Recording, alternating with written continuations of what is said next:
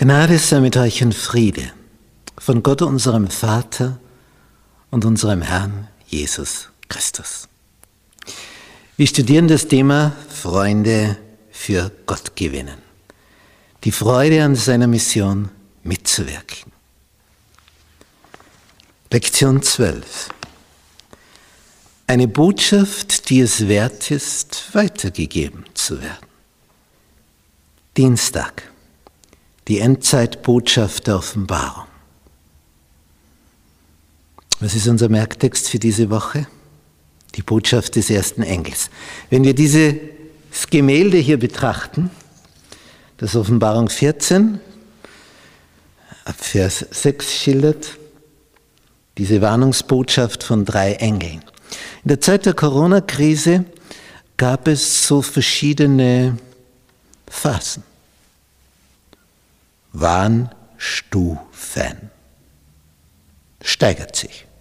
Nicht? Zuerst ist das nicht mehr erlaubt, dann ist das nicht mehr erlaubt und zum Schluss ist der totale Lockdown. Alles zu. Ausgangsbeschränkung. Du sitzt zu Hause. Punkt. Hier haben wir auch so Stufen. Drei Warnstufen. Erster Engel, zweiter Engel,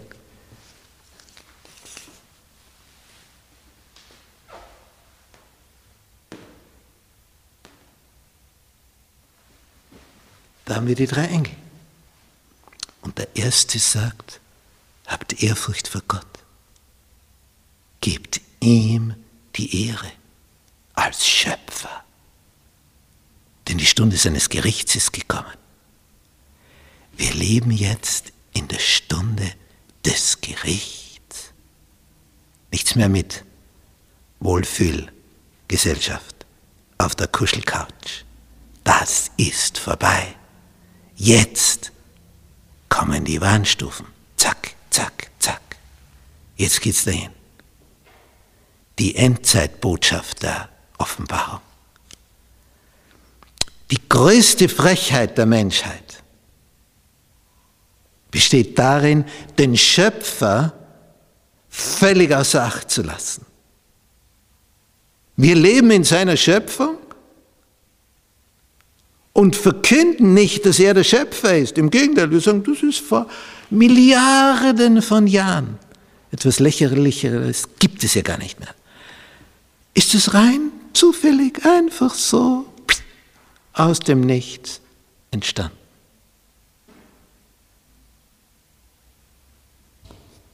Und wir rauben ihm die Ehre. Dadurch. Durch diesen Schwachsinn. Alles, was ist, ist durch Gottes Wort geworden, weil er es geschaffen hat. Und wenn wir das leugnen, dann rauben wir ihm die Ehre. Und das ist jetzt die letzte Warnung. Die letzte Warnung an diese Menschheit. Gebt ihm die Ehre. Habt Ehrfurcht vor ihm. Er ist der Schöpfer. Und wie geben wir ihm die Ehre? Gedenke des Sabbattages, des Samstages. Gedenke des Sabbattages. Denn in sechs Tagen hat der Herr Himmel und Erde gemacht und das Meer und alles, was darinnen ist. Und was tat er dann? Er heiligte diesen Tag, weil er an ihm ruhte. Und er hat uns diesen Tag als Urlaubstag geschenkt, jeden siebten Tag, damit wir Zeit haben. Zeit haben, frei bekommen haben von ihm, dem Höchsten um über seine Schöpfung nachzudenken. Denn die Stunde des Gerichts naht. Wir befinden uns in der neuen Normalität. Es wird nichts mehr so sein, wie es war. Denn die Stunde des Gerichts ist gekommen. Jetzt ist es soweit weil wir uns nicht haben warnen lassen. Denn vom Kindergarten bis zur Universität wird immer die gleiche Leier gepredigt. Es kam von ganz alleine. Und nirgendwo hörst du mehr, oh Gott, wie groß bist du, dass du uns diesen Planeten so hergerichtet hast, dass wir darauf leben können. Es ist Gottes Lästerung, was wir hier tun. Und das sage ich als Lehrer.